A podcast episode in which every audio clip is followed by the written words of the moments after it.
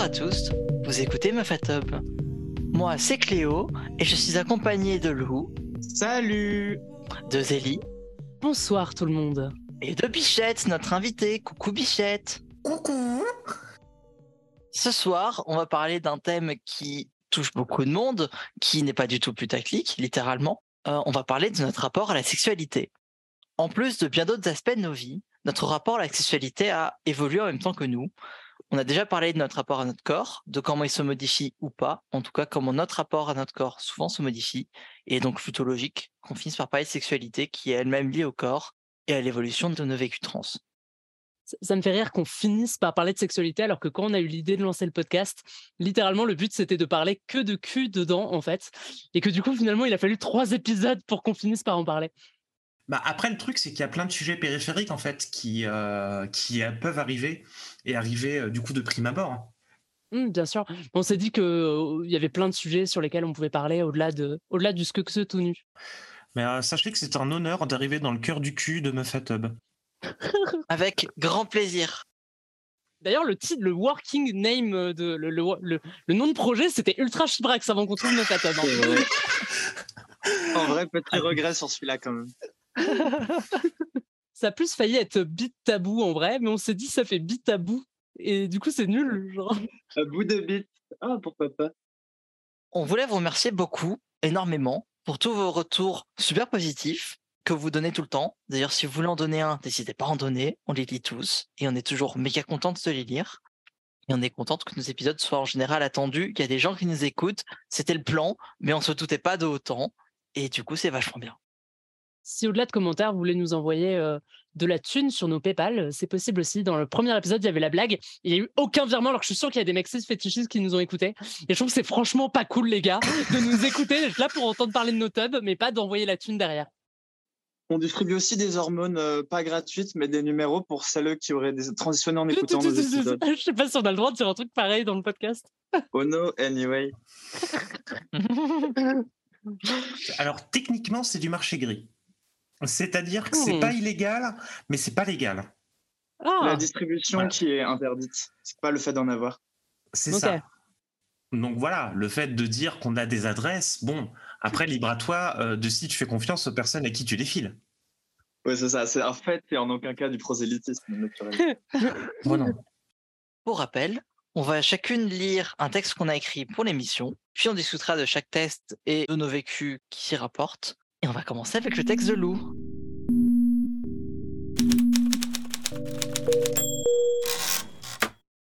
Euh, du coup, euh, pour cette fois, j'ai fait un texte un peu plus, un peu plus relâché, mais j'ai mis un peu toutes mes idées et je suis assez contente parce que bah, je trouve que c'est pas quelque chose qui est facile à réfléchir à la sexualité. C'est un peu plus, euh, bah, c'est un ensemble, une espèce de toile en fait entre désir, envie, etc. Donc, donc je vais parler de tout ça maintenant. Donc, je n'ai pas de titre. Une fois n'est pas coutume. Du coup, la transition est une bonne, bonne occasion de réaliser que la sexualité peut être extrêmement fluide. C'est aussi une manière éclairante de constater à quel point les étiquettes qu'on impose sur le réel pour le cataloguer peuvent être parfois vaines et creuses. Euh, du coup, euh, j'y viens, mais juste rapidement sur les hormones. Euh, souvent, il est coutume de dire que c'est quand même pas le centre d'une transition, dans la mesure où il y a un côté très biologique et tout le reste est très social et c'est souvent ce qui l'emporte. Mais dans la question de la sexualité, moi, je trouve quand même que c'est important, ou en tout cas, ça a été un des marqueurs importants dans les étapes que j'ai vécues.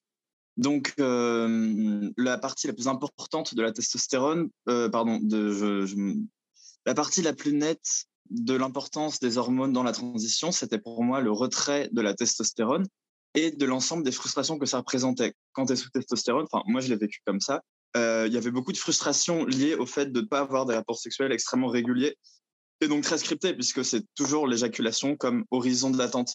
Donc, quitter cette frustration-là, c'était déjà ouvrir un ensemble de nouvelles portes qui, bien qu'elles existaient, euh, paraissaient plus lointaines et moins intéressantes de fait.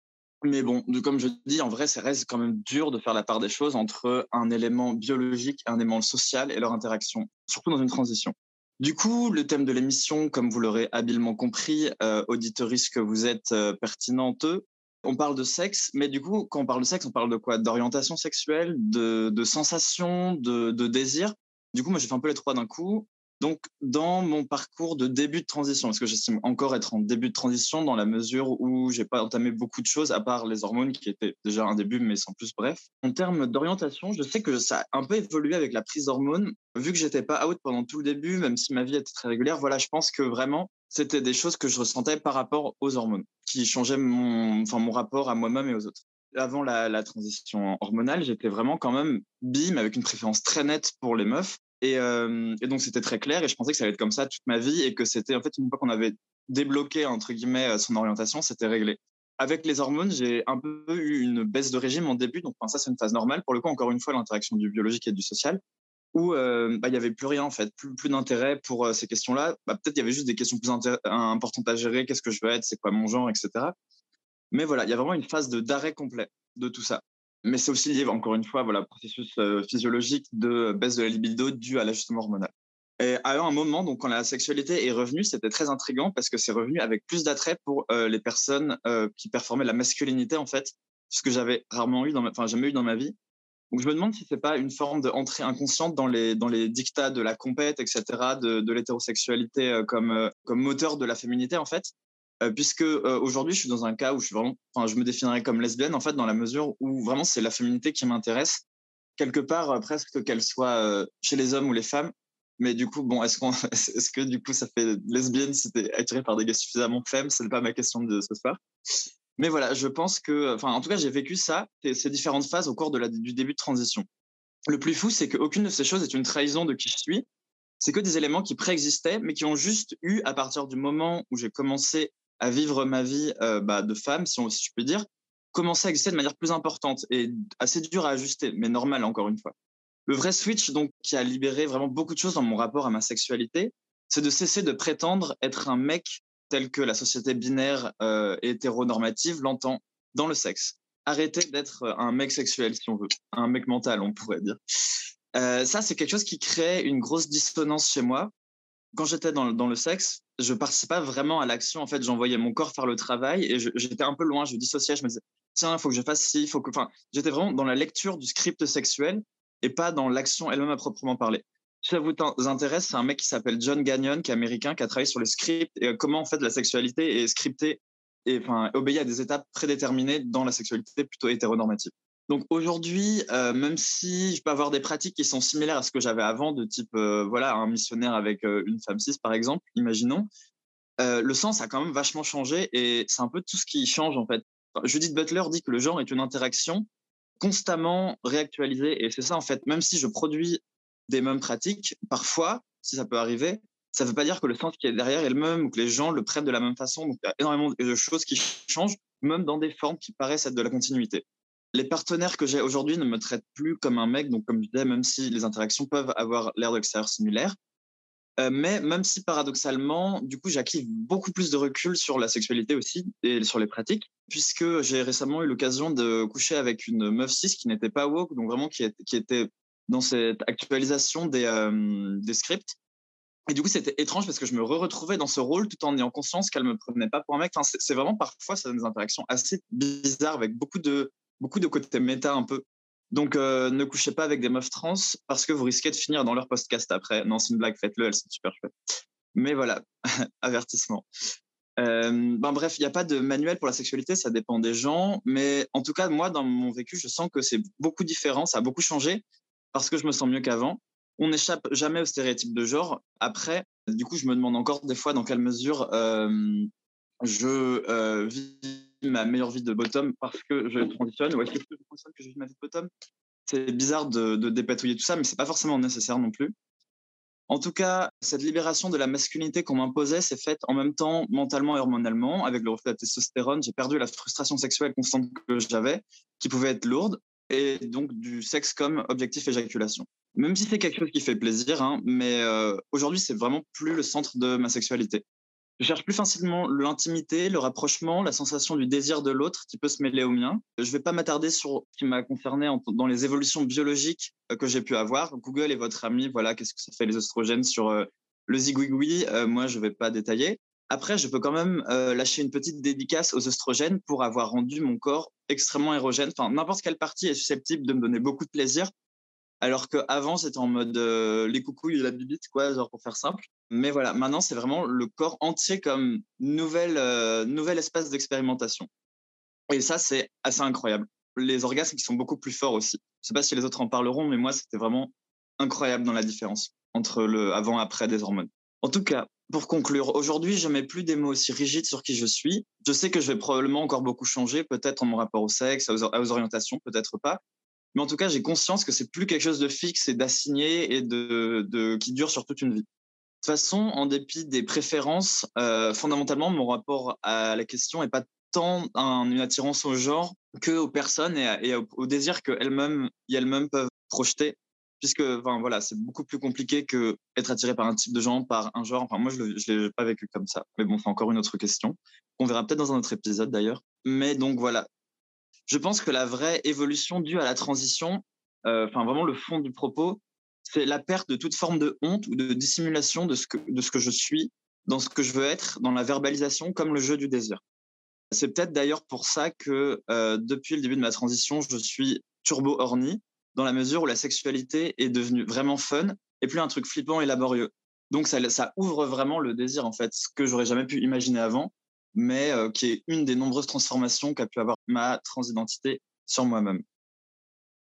Oui, c'est en vrai, c'est à peu près le, enfin, c'est en fait c'est incroyable à quel point ça résonne en fait en moi.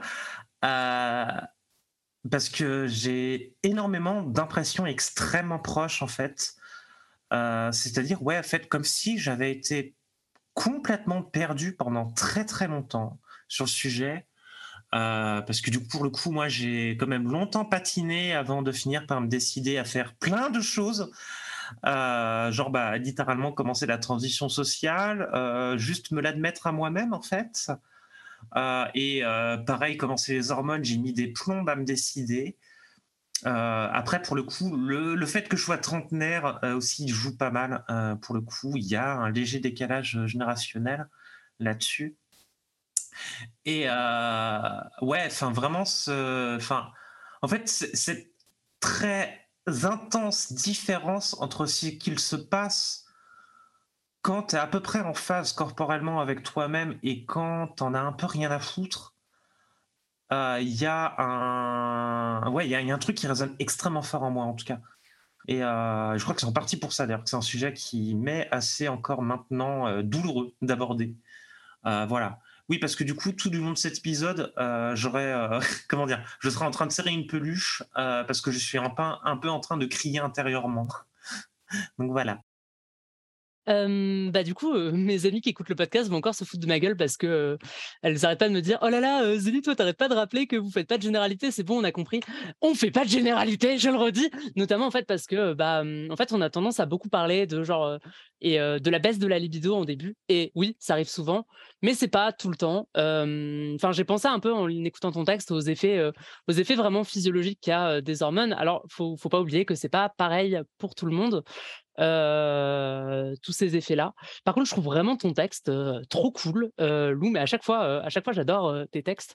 donc voilà, là, c'est juste moi qui, te fais des compliments gratuitement. Je trouve ça intéressant, par contre, parce qu'il y a un changement que moi j'ai vu pareil que toi. C'est le changement dans le et que j'apprécie plus maintenant, c'est avant, en fait, le sexe, ça me dégoûtait. Euh, mais ça me dégoûtait, mais j'en avais quand même envie. J'avais une libido bah, forte parce qu'il y avait mon corps qui réagissait, mais mon esprit n'était pas en accord avec mon corps. Et euh, le fait que maintenant, en fait, rien que le, bon bah moi j'ai pas autant de honte à Lou de parler des effets des hormones sur mon corps et mon kiki bah du coup avant j'avais des érections matinales ou relativement souvent maintenant ça se produit que lorsque que lorsqu'il y a vraiment du désir, dans le sens où lorsque je suis vraiment avec quelqu'un que je désire très fort.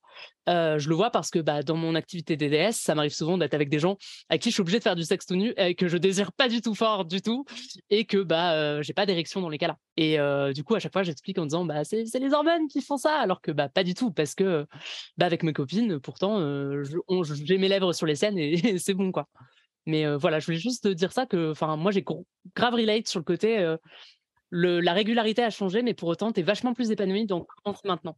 En gros. Clairement. Mais juste pour le coup de. Enfin, c'était pas tant de la honte que juste pas envie de répéter les mêmes. euh, Tu, tu Oui, perds euh, bien sûr. 30% de ta taille de couille, etc. Mais euh, euh, bon, désolé les eggs. Mais, euh, mais euh, non, non, bien sûr, euh, c'est pas un problème. Euh, voilà. Et euh, non, mais en fait, c'est enfin, c'est c'est le même truc qu'on répète chaque épisode, mais juste pour revenir sur ce qu'a dit Bichette, c'est très net que, euh, que enfin, l'avant, et souvent, enfin, souvent c'est l'avant est présenté comme une, une époque de ténèbres et d'horreur, mais c'est vraiment un, bah, je m'en fous de moi, du coup, j'ai pas envie de faire un effort et le sexe, ça m'emmerde. Enfin, c'est cette espèce d'indifférence-là que tu as bien euh, résumé, que, c'est vrai que, passer de ça à être un être humain fonctionnel et heureux, c'est vraiment toujours assez euh, fou. Quoi. Et euh, oui, Zélie, tout pareil, pour le coup, c'est vrai que, enfin, déjà, il n'y a pas de généralité, on parle du point de vue du jeu, mais on le précise parce que, voilà, on vous connaît hein, sur Twitter, etc. Et le désir est, est pas du tout euh, entamé dans la mesure où tout à fait, genre, euh, je vois ma copine nue et ah ouh, gars, c'est parti. Genre, enfin, la baisse, elle est temporaire et enfin, ça dépend des gens et de vos régimes hormonaux et de vos docs s'ils sont nuls ou pas. Ils sont probablement nuls, changez-en. Mais voilà. Euh, mais oui, oui, tout à fait. c'est très temporaire cette période initiale et tout le monde ne l'a pas. Oui, puis je pense qu'il faut aussi rappeler que euh, tout le monde n'est pas, n'est pas sur, enfin, euh, à l'opposé allosexuel du spectre et potentiellement sur le spectre asexuel en fait. Enfin, En la sexualité, c'est quelque chose qu'on peut, dont on peut se rendre compte en même temps que la Mm. transition parce que, enfin, pour peut-être raison en fait, tu questionnes ton genre, donc bon, pourquoi pas questionner ta sexualité, tout de suite ça peut être plus simple quoi. C'est important de rappeler que bah, c'est relativement fréquent qu'on réalise des trucs sur sa propre sexualité, sa propre attirance ou non attirance à ce moment-là, indépendamment ou pas des changements du corps en fait? En fait, ce qui m'emmerde fondamentalement, et ce que j'ai voulu dire, peut-être pas toujours très bien, mais c'est que dans le monde cis hétéro dans lequel je naviguais avant, en fait, en gros, tu devais définir à 13 ans ta sexualité, ton genre et euh, comment t'allais t'habiller pour le reste de ta vie. Et, euh, et après, tu devais t'y tenir, quoi. Et ce que j'ai découvert, et la transition, c'est fondamentalement, je peux faire ce que je veux, je peux changer si je veux. Euh, et, et, et ça, c'est, enfin, c'est le vrai apport pour moi de, euh, de la queerness, en fait. Et même pour des gens qui sont pas queer, et voilà, c'est que tu peux toujours évoluer, changer tout le temps, en fait. C'est toujours possible. Chaque- dans chaque émission, il va y avoir des messages super inspirants, genre. euh. Mais pour le coup, je suis grave d'accord que, enfin, notamment à un moment dans ton texte, tu parles de, euh, du fait que tu as un peu changé ton vocabulaire, il me semble. euh, genre qu'avant, tu te disais bi, maintenant, tu te dis lesbienne. Et je trouve ça hyper important de se rappeler que rien n'est figé dans la pierre, Ouais. que les termes qu'on utilise pour parler de nous ne sont pas figés dans la pierre, mais que pour autant, enfin en tout cas là je parle que de moi, mais moi je sais que je suis passé depuis le début de ma transition par plein de mots différents pour parler de mon orientation sexuelle ou de mon identité de genre. Et le fait que j'ai changé n'invalide pas les moments où j'ai utilisé ces mots en fait. C'est juste un moment je vibais avec, maintenant je vibe plus avec. Et pour autant, enfin on a tendance à dire ouais mais si c'est si c'est qu'une phase, c'est pas bien. Mais tout est une phase en fait, la vie est une phase, voilà. La vie est une phase. It's not just a phase, mom. Mm, Moi, je, enfin, je trouve intéressant de rappeler, c'est c'est aussi que dans la sexualité, il y a aussi le, la question de avec qui est-ce qu'on veut relationner de cette manière-là. Et moi, perso, c'est. Alors, c'est pas si j'ai l'émission, je fais un toute petite sidetrack pour dire que bah, je me suis rendu compte que les, les relations amoureuses ou amicales pour moi étaient quand même. Enfin, et c'est un spectre beaucoup plus fluide que ce que je pensais initialement. Mm. Et que dedans, en fait, la sexualité se place de manière beaucoup plus anarchique, dans le sens pas de hiérarchie, pas de pas d'ordre préétabli, donné, quoi. Et, et c'est pas suffisamment un problème, en fait. C'est pas pour autant qu'une personne avec laquelle j'ai des sentiments ou euh, des, des émotions fortes ou des sentiments forts ou qui sont là, bah, c'est pas pour ça, pour ça que je vais relationner pareil que toutes les autres ou que ce soit différemment. Enfin, il n'y a pas de truc préétabli. Et de manière générale, c'est vous qui vous autodéterminez. Moi, je suis lesbienne et je suis bi, et j'emmerde les personnes qui me disent que je peux pas être les deux. je suis quand même d'abord lesbienne, je me définirais comme lesbienne, mais, mais voilà, c'est super important qu'on ait la liberté de se définir comme on veut, ou de pas se définir aussi. Et même en fait, il y a aussi, euh, comment dire, ce euh, pr- problème très prenant en fait lié à l'apprentissage de l'hétérosexualité en fait, euh, avec ce truc genre vraiment du, euh, comment dire, euh, de, de 16 à 19 ans, tu apprends les bases. Aux alentours de 20 ans, entre 20 et 25 ans, tu commences à trouver ta relation chelou ou que tu parles beaucoup trop vite d'avoir un break et une maison en campagne ainsi qu'un labrador. Euh, et après 25 ans, du coup, tu patines pendant quelques temps pour finir marié à 35 ans et avoir quatre enfants. Euh, Enfin, c'est- il y a littéralement de ça en fait. Et, euh, en fait, le truc, c'est que ce, cet apprentissage-là ne va pas concerner aussi que les modalités de vie, ça va aussi concerner les modalités sexuelles. C'est-à-dire que bon, il y, y, a plein de choses du coup qu'on va décrire comme étant, par exemple, des préliminaires. En fait, c'est déjà c'est déjà du cul en fait et même d'autres choses qui se passent avant quoi. Genre enfin littéralement euh, s'endormir en racontant euh, des choses salaces à l'oreille euh, du coup de son sa partenaire du coup en rentrant dans le bus voilà.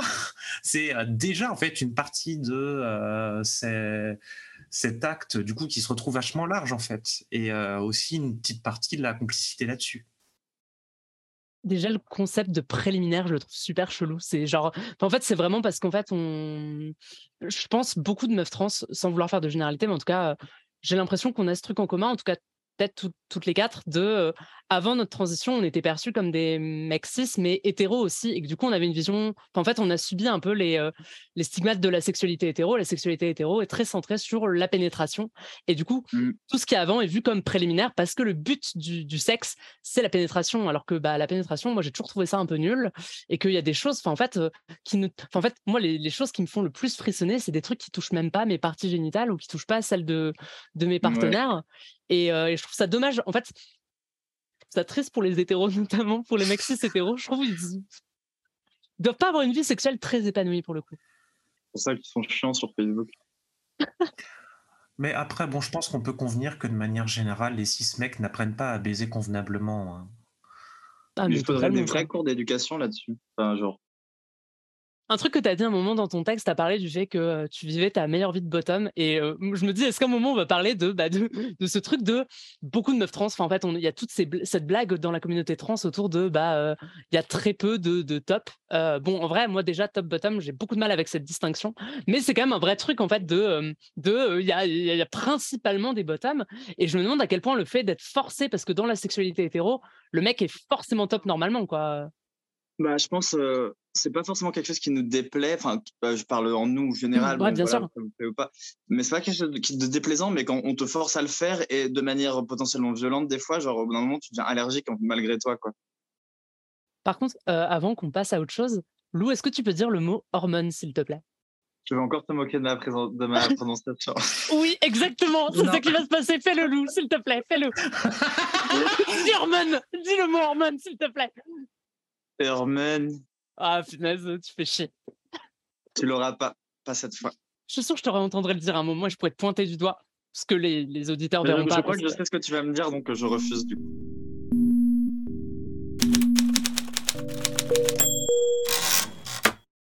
Alors, euh, bah, du coup, moi, c'est Zélie, ou Zélicoptère, euh, selon les, les milieux. Euh, je vais vous lire mon texte, mais avant ça, il faut que je vous prévienne un peu. Il y a quelques petits trigger warnings. Vous vous en doutez, on parle de sexualité, donc euh, sexe forcément, mais euh, pas tant. C'était plus, bah, on va dire, les termes viol, trauma, comportement autodestructeur et suicide. Si jamais ces thèmes sont trop lourds, vous pouvez avancer de 10-15 minutes, je pense. On passera passer au texte suivant. Prenez soin de vous avant tout. Ne vous confrontez pas à quelque chose qui sera trop difficile pour vous. Aussi, dans ce texte, vous allez apprendre mon dead name et certains pseudos que j'ai utilisés. Si l'idée de connaître le dead name de quelqu'un vous met mal à l'aise, eh bien, vous pouvez aussi euh, eh bien, euh, vous mettre à hurler les trois premières, allez, cinq premières secondes du texte. Comme ça, vous ne m'entendrez pas. Voilà. C'est quoi que t'aimes dans la sexualité, Benjamin? Il n'a que 16 ans. Dans un an, il aura sa première expérience. Mais pour lui, l'amour, c'est comme... Ah Mais pour lui, l'amour comme la sexualité sont des mystères qu'il a séparés dans sa tête. Il est amoureux des filles, mais d'un amour qu'il considère pur. Il a l'impression que s'il désirait leur corps, ce serait une pulsion animale et ça l'effraie. Il ne veut pas les aimer de cette manière. Il rêve de tenir la main des filles qu'il croise dans les couloirs et qui font battre son cœur. Il rêve de les serrer dans ses bras, et parfois ça le fait rougir de les embrasser. La sexualité, il l'explore d'une autre manière. Enfant de son époque, il a navigué librement les mers d'Internet dès le début de son adolescence, et s'est vite confronté à la pornographie. Mais là aussi, il culpabilise. Il culpabilise de désirer les femmes alors qu'il les aime tant. Aussi, il s'est tourné vers le porno gay, il sait qu'il n'aime pas les hommes, qu'il n'a aucun désir pour eux. Pourtant, il envie les hommes passifs dans les vidéos. Il considère que c'est mal, qu'il ne devrait pas faire ça. Si quiconque apprenait qu'il regardait du porno gay, Benjamin mettrait fin à ses jours. Il le sait, au plus profond de lui-même. C'est quoi que t'aimes dans la sexualité, Pilord Il a 21 ans désormais. Il a eu sa première copine, puis une deuxième, puis une troisième. C'est compliqué l'amour en fait. Mais la sexualité, bordel, c'est encore pire. Coucher avec des filles, c'est sympa. Mais il manque quelque chose. Il manque un sentiment de danger en quelque sorte. Il ne sait pas trop d'où vient ce manque ou pourquoi il a besoin de ça, il sait juste qu'il en a besoin. Aussi, il s'inscrit sur Grinder, rencontre un soir un mec en pleine nuit, à qui il ne demande même pas son prénom. Il se sent terriblement mal après, vraiment très mal. La noirceur le recouvre et il a peur qu'elle l'emporte. Il a fondu en larmes en partant. Pourtant, il le refera, encore et encore. Il se remettra en danger car c'est ça au fond qu'il recherche. Et en cherchant le danger, il finira par le trouver. Quand on s'approche trop du soleil, on finit toujours par brûler ses ailes. C'est quoi que t'aimes dans la sexualité, Alix? Rien. Voilà ce que répondrait Alix. Elle a 24 ans désormais. Elle s'est découverte trans l'année précédente. Elle se sent heureuse, mais a appris à poser des mots sur certaines choses, sur ce qu'elle a vécu notamment quand elle cherchait le danger. Elle considère que la sexualité, au final, ce n'est qu'un moyen de souffrir, qu'il est impossible de ressentir autre chose que de la souffrance à travers ça. Elle ne sait pas ce qu'elle aime, car elle n'a toujours été que ce que les autres voulaient, ce que les autres aimaient, et ce qu'elle voulait faire de son corps. Son corps, après tout, a tant été utilisé pour assouvir les besoins, d'hommes cis comme de femmes cis, qu'Alix pense que maintenant qu'elle a découvert qui elle était, il vaut mieux ne plus s'en approcher, ne plus brûler la moindre partie de qui elle est avec ce feu beaucoup trop dangereux. Certaines choses, après tout, ne peuvent pas être réparées. C'est quoi que t'aimes dans la sexualité, Zélie? J'ai 26 ans maintenant. Je suis incapable de compter le nombre de partenaires sexuels que j'ai eus, mais je peux vous citer ceux avec qui je me suis senti respectée. Ils se comptent sur les doigts d'une main, moins que les doigts d'une main en réalité. J'ai évolué, changé ma façon de voir les choses, changé les façons de me voir, changé de la façon dont les autres me voyaient. Mais certaines choses ne changent pas. Certaines cicatrices ne disparaissent pas. Je suis incapable de dire ce que j'aime dans la sexualité. J'en sais rien, ou peut-être que je ne veux pas l'admettre, l'un ou l'autre, ou les deux. J'ai toujours soif de danger, mais j'ai appris à l'apprivoiser. J'ai ma dose de danger, à ma façon, d'une façon que je l'espère, sécurisée. Je déteste ça, mais je sais que j'en ai besoin. Refuser de regarder dans une direction ne fait pas disparaître ce qui s'y cache. J'ai envie d'assumer qui je suis, mais c'est un package dont on ne sépare pas les morceaux qu'on ne souhaite pas voir. Je ne sais pas ce que j'aime, mais la différence, c'est que maintenant, j'ai envie de le redécouvrir. Je n'ai pas envie de reconstruire ce qui a été détruit, mais je veux construire de nouvelles choses. Ma transition m'a appris à me connaître. Je connais mes règles maintenant. Je connais mes limites, les choses auxquelles je n'échapperai pas. Je sais enfin pourquoi, à la base, je cherchais le danger. Je l'ai enfin compris, on va dire. Je sais que ça ne pourra probablement pas guérir, mais ça me laisse un panel gigantesque de possibilités. Entre mes blessures, il y a un immense espace dans lequel tant de belles choses peuvent exister. Au final, ce texte ne parlait pas tant de transidentité. Il parlait d'accepter qu'on est traumatisé, d'accepter que certaines choses sont brisées et que la vie n'est pas un conte de fées, que tout ne finit pas toujours totalement bien. Mais que la nuance existe, que nous n'avons pas à être ce que les horreurs que nous avons vécues ont fait de nous. On peut s'en sortir, on peut briser ce sac de haine dans lequel on s'est englué, réaliser que des gens nous aiment et nous respectent, tout en laissant vivre sa part d'ombre. Ben, franchement, merci Zélie. Enfin, c'était assez intense. Donc, euh, enfin, c'est toujours beau d'avoir euh, ce don dans le podcast et de pouvoir aller aussi euh, loin dans le partage d'émotions. C'est quelque chose qui me glace un petit peu en vrai. parce que les violences sexuelles, en fait, c'est un truc, en fait, genre, quasiment toutes les personnes avec qui j'étais en relation, même si je compte dans les relations très très courtes, ont connu ça en fait. Et euh, il y a beaucoup d'époques en fait, euh, je savais à peine ce que c'était, je savais à peine ce que ça comprenait là-dedans. Et euh, j'ai littéralement compris, grâce bah, du coup à mon mec, que j'en ai aussi vécu.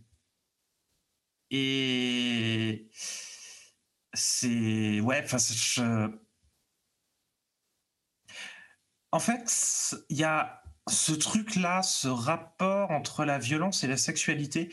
C'est complètement un truc qui est justement inscrit justement dans les modalités relationnelles hétérosexuelles. Et sauf qu'on veut pas euh, le voir en fait, on veut pas voir que c'est une composante, que c'est quelque chose qu'on veut euh, genre en tant que société apprendre aux petits garçons et euh, sais pas c'est pas un truc très chouette à apprendre aux petits garçons hein. euh, mais voilà enfin c'est en fait c'est enfin oui le pas tant en fait le témoignage que le fait que je connais déjà en fait ces mots parce que je les ai entendus tellement de fois Bon, après, ça a son côté positif. Ça veut dire aussi qu'on me fait confiance pour parler de ça. Euh, ce, qui, ce qui est bien, mais d'un côté, mais en fait, j'aimerais juste bien qu'il n'y ait pas de raison de me parler de ça, en fait. juste de ça. Et ça, ouais, en fait, ça a été littéralement tout du long de ma vie. Euh, que, euh, t'es même pas que des personnes avec qui je, relationne, quoi. Enfin, à la rigueur, j'aurais pu me dire que c'est que des personnes avec qui je relationne. Donc, je sais pas, il y a peut-être un truc qui fait que, euh, je sais pas, dans mes modalités de relation, je tombe que sur des personnes qui vivent, qui ont vécu ça. Bah non, en fait, c'est aussi des personnes que je connais amicalement, en fait, qui m'en parlent. Je pense, dans la communauté queer, on est une population très victime de violences sexuelles. Mon texte, j'ai beaucoup hésité à l'écrire et à le lire parce que j'avais l'impression de me mettre à nu, mais je me suis dit, en fait, trop souvent, je suis pas la seule. Trop souvent, euh, c'est quelque chose auquel beaucoup de gens relate. On peut pas parler de sexualité sans parler de ça. Euh, du coup, peut-être qu'on n'aurait pas dû mettre mon texte en deuxième parce que ça tombe un peu l'ambiance. Le truc aussi, c'est que mon texte, si je me permets juste d'en reparler vite fait, je euh, cet été, hein, donc ça remonte un peu quand on a décidé de faire la sexualité. Je l'ai écrit tout de suite dès qu'on a choisi le thème. Et en fait, bah, j'ai vécu plein de choses sexuellement depuis, et je me suis dit merde, mon texte, peut-être que je suis plus d'accord avec maintenant. En fait, si, je suis totalement d'accord dans le sens où bah maintenant j'apprends que la sexualité, ça peut être chouette parfois. Ça peut être chouette, mais il y a toujours quelque chose auquel il faut que je fasse gaffe. Toujours le fait que bah, moi, ça a toujours été quelque chose à la base que j'ai fait pour les autres. Et le naturel revient vite parfois, en fait. Le naturel revient vite de arrêter de s'écouter et de se dire que le sexe, c'est quelque chose que je dois à mes partenaires, alors que bah non, pas du tout. Mais pour autant, ça revient. Et, moi, c'est, en fait, ce texte, finalement, au départ, quand je l'ai écrit, après, je me disais, ouais, c'est super sombre. En vrai, je le trouve plutôt optimiste. Je me dis, en fait, je le trouve réaliste et optimiste dans le sens où, ouais, il y a certaines choses qui se réparent pas. Mais moi, j'aime beaucoup la phrase. Bon, je me suis un peu la bite, excusez-moi, mais j'aime beaucoup la phrase que j'ai écrite de, euh, bah, entre les blessures, il y a plein de choses qui peuvent exister. Et c'est ça le message que je veux dire aux gens. Si, enfin, si vous avez vécu des choses, il y a plein d'autres choses qui peuvent exister. C'est possible en tout cas. C'est vraiment possible. Je trouve ça grave euh, intéressant ce que tu dis et symptomatique dans la mesure où, oui, effectivement, on fait un podcast sur la sexualité de meufs trans. Donc, euh, j'avais même pas réfléchi en fait mais, euh, mais ça paraît absolument évident que c'est teinté, euh, voire maculé de, de plein de, de, problèmes de fond. Donc, donc mais c'est intéressant que ça ressorte. voilà. Je me suis rendu compte très récemment, pour le coup, et c'est pas lié à la sexualité, mais peut-être un truc, je m'en rendrai compte aussi de trucs comme ça, ou je sais pas le vécu du, trauma, c'est quelque chose de très récurrent avec les personnes trans que j'ai rencontrées. Mais en fait, sur plein d'aspects, ça peut être uniquement euh, sur un aspect, parfois uniquement sur un autre. Il y a un truc qui est, enfin, qui, qui, est quand même très violent de se rendre compte qu'on a potentiellement été victime. Mais d'un autre côté, c'est aussi euh, important de savoir que, bah, en fait, déjà, ça n'arrive pas qu'aux autres. Et ensuite, c'est hyper important d'un point de vue juste de prévention de ce à quoi s'attendre, de pourquoi insister sur tout ce qui est sur, sur le consentement, c'est méga important. Sur pourquoi est-ce que il faut s'écouter, enfin, il faut s'écouter soi-même et il n'y a pas de, enfin, si, c'est pas oui, c'est non, quoi, globalement, que ce soit pour soi ou pour, pour d'autres gens. En fait, la sexualité, ça reste une mise à nu quand même assez, assez extrême dans la mesure où on peut être vraiment très vulnérable, quoi. Et c'est en ça que du coup, faut faire un peu attention. Enfin, même pas qu'un peu, faut faire attention. Et c'est en ça que je pense aussi que ça crée facilement des traumas parce que justement, c'est assez fragile en fait. Si la sexualité tient sur cette mise à nu, euh, bon, forcément, on s'expose. Donc, on se met en danger. Et en fait, du coup, la notion de danger, enfin, je trouve que c'est vraiment trop bien que tu l'aies mise en avant parce que c'est, faut savoir que c'est là. Et c'est probablement partie intégrante de la sexualité. Mais c'est pas une fatalité pour autant. Et si jamais, enfin, je me doute que parmi nos, auditeurs et auditrices, il y aura des gens qui, peut-être que là, tout de suite, mon texte fait écho chez vous et que vous vous sentez pas très bien. Premièrement, vous n'êtes pas seul, d'accord? On est, on est ensemble là-dedans. J'aime à croire qu'on est un peu toutes connectées ensemble, que chaque fois que l'une de nous avance, c'est nous toutes qui grandissons. Et vous avez le droit de, vous avez le droit qu'on vous respecte, vous avez le droit que, que ça se reproduise pas, mais surtout, si jamais vous, enfin moi par exemple, j'ai souvent la sensation que c'est moi qui me mets en danger. J'en parle beaucoup dans mon texte de moi qui pour un peu, je pense, reproduire une situation que j'ai vécue, euh, passe mon temps à me mettre en danger. Et chaque fois que je le refais, je m'en veux à mort. Mais il faut, en fait, on a le droit aussi d'avoir parfois des mécanismes de défense qui sont peut-être pas terribles sur le moment, mais on fait du mieux qu'on peut. Et je pense qu'il faut être tolérant avec soi-même. Soyez tolérant avec vous-même, d'accord? Vous faites du mieux que vous pouvez. Et c'est déjà, c'est déjà ouf en fait, vraiment. Tant que vous êtes là, c'est que tout n'est pas perdu encore. from podcast ou euh, psychological help euh, hotline. je te jure, mais je te jure, mais, mais en même temps, euh, dès les premiers épisodes, quand on parle de nos vécus, j'ai l'impression qu'on aide des sœurs et tout ça. Et là, c'était le but aussi. Je me suis dit, c'est quelque chose dont. Non, mais moi, je trouve ça bien. Hein. Et c'est important que des fois, ouais, c'est ça, on soit plus pas juste goofy et, Twitter mmh. lol, mais que, ouais, ouais. Mais c'est, ouais, c'est dans l'équilibre aussi qu'on trouve, ouais. Mais j'aime bien, enfin, genre, au fur et à mesure des textes, il y a un peu des, continuités qui se tissent euh, entre ce qu'on dit. Et, et Zélie, tu as vraiment ce truc de parler de toi au, à la troisième personne et de faire un peu un récit et tout en disant des choses très crudes, en même temps les, les, construire. Et ça toujours intéressant que bah, c'est vraiment, enfin, on a chacune nos trucs et nos invités ont toujours en plus leur univers à elles. Euh, donc, euh, enfin, je, trouve que ces continuités qui se tissent de, de ça fait vraiment un peu l'âme du podcast. C'est vraiment chouette à entendre. Et t'as aussi ce truc de faire des textes qui sont sombres mais positifs. Genre, vraiment, je, je, ta vibe. Bah, c'est un truc en fait qui est très important justement sur le sujet parce qu'il y a énormément cette espèce de récit qui est tissé, euh, comme quoi on mourrait après avoir vécu ça. Et c'est pas vrai en fait. On continue à vivre et on continue aussi à l'emmener avec nous mais on ne vit pas que pour ça en fait. On ne vit pas que avec ça. Euh, il y, a, y, a, plein d'autres choses en fait dans nos vies, euh, autres que ça, même quand ça nous bouffe en fait. C'est on n'est pas que une liste de traumas euh, long comme le bras des fois. voilà. C'est et ouais, enfin, c'est important aussi de mettre genre ce grand coup de pied dans ce mythe à la con de merde c'est il y a. En fait, on est obligé de vivre après. Oui. Voilà, c'est bon et c'est pas euh, genre d'être considéré comme étant des survivants des survivants après avoir vécu ce genre de truc. C'est non, c'est la plupart des personnes vivent en fait. Totalement. C'est vrai que c'est un peu un truc de 6 et ça c'est un truc que je déteste, c'est de faire des films où les gens trans ils souffrent abominablement et voilà et genre on est des espèces de, de, de, miraculés qui sortent des ténèbres et on en bah non on est juste des êtres humains et des fois parfois bah c'est particulièrement horrible mais comme disait Lee voilà ça, reprend et puis la vie continue et il y a toujours un après et, et ça c'est un truc que les six ont tendance à vraiment oublier dans les, les médias qui font mmh. sur nous. Non j'ai juste faire une blague nulle. On est des êtres vivants on fait caca et on fait des blagues de mauvais goût. Voilà. Oui Actuellement, malgré le fait que le naturel est un peu revenu au galop, je surkiffe ma vie sexuelle. Je tiens à le dire quand même que ça va. Vous voyez, genre vraiment. je découvre encore. En fait, c'est ouf. J'ai l'impression dans la transidentité et même ma vie.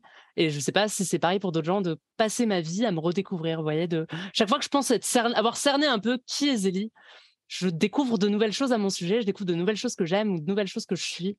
Et parfois, c'est des choses horribles. bah, mes traumas, moi, j'ai mis du temps à les comprendre, à les accepter. Mais parfois, c'est de très belles choses aussi. Et, et, ouais, je pense que le message important, c'est qu'il n'y a pas de fatalité. et c'est qu'on peut s'en sortir et qu'il y a un après. Et que le après peut être meilleur. ça peut s'améliorer. et si parfois on a des chutes, c'est pas grave, d'accord? On a, enfin, c'est pas grave de, de retomber. C'est vraiment pas grave.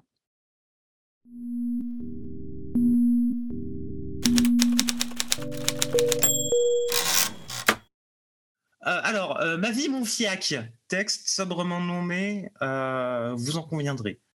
Salut, je m'appelle Bichette et je suis pas hétéro. Alors, si vous me connaissez un tant soit peu personnellement, vous connaissez cette punchline, je la sors à peu près deux, trois fois par jour. Et en fait, euh, c'est à peu près souvent la seule chose que vous savez à propos de ma sexualité. à la rigueur, euh, je sais pas, vous savez que le BDSM me fait giga flipper. Vous savez peut-être aussi que je suis amour libriste. Euh, voilà. Mais du coup, il s'agit de donner plus de détails parce que en fait, c'est le sujet de l'émission d'aujourd'hui. Donc, je peux continuer à tourner autour du pot, là, comme ça faire par exemple tomber mon micro de manière malencontreuse et ah non non bon d'accord. Euh, bon on va commencer par le commencement euh, ou tout du moins euh, par mon début de vingtaine. Bon pour le coup à cette époque malgré beaucoup de signaux la seule chose que je sais à propos de moi c'est que je suis bisexuel. Et ça c'est quelque chose qui n'a jamais changé tout du long de ma vie en fait. C'est à partir du moment où je m'en suis rendu compte Et même quand je regardais en rétrospectif, en fait, je me disais, bah effectivement, petite chose bisexuelle. Voilà. Et bah, pour le coup, en fait, les seules choses que ça m'a vraiment apporté, c'est des scènes de jalousie merdique, de la parano et aussi des demandes sexuelles avec un peu trop d'expertise par moment. C'était chelou. Donc voilà, enfin, c'était vraiment, mais très très loin en fait de l'idéal qu'on m'avait dépeint en fait au sujet de la bisexualité. Bon, évidemment, c'est dans un milieu très hétéro. voilà on m'avait expliqué comme quoi que j'allais vivre une vie idyllique euh, sur le sujet du cul, avec plein d'expériences très différentes, euh, et que du coup, ça allait m'apporter une satisfaction et un bonheur sexuel incroyable. Voilà, ça, c'est les trucs que j'ai appris en Vendée. c'est quand même assez particulier. Non, allez, pour le coup, en vrai, il y a un autre truc que j'ai compris assez vite là-dedans c'est littéralement en fait les attentes genrées déjà euh, dès cette époque-là. Parce que bon, de vous à moi, euh, bon, je sais que j'ai été invité euh, du coup dans le podcast Meuf sans doute à dessein, parce qu'en fait je suis pas cisgenre. Voilà. et plus précisément, en fait, on attendait de moi des attentes d'un mec qui fait 1m90 et qui a 2 mètres d'envergure de bras. Bon, pour le coup, euh, j'ai eu un peu de tout en fait sur le sujet là, à partir de ça. Euh, c'est-à-dire la taille qui fascine et qui devient une espèce de fétiche euh, un peu bizarre, sinistre, demande de puissance, même de domination des fois. C'est glaçant, vraiment. Je ne cherche pas à comprendre pourquoi on peut rechercher ça comme ça chez les personnes qui sont grandes.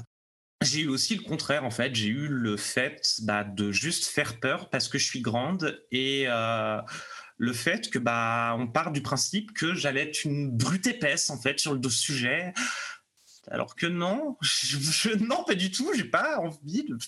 je, n'ai jamais compris en fait. Euh, voilà. Mais bon, effectivement aussi. En vrai, la taille, on peut comprendre euh, avec toute la mythologie qu'il y a avec la taille. Quel enfer.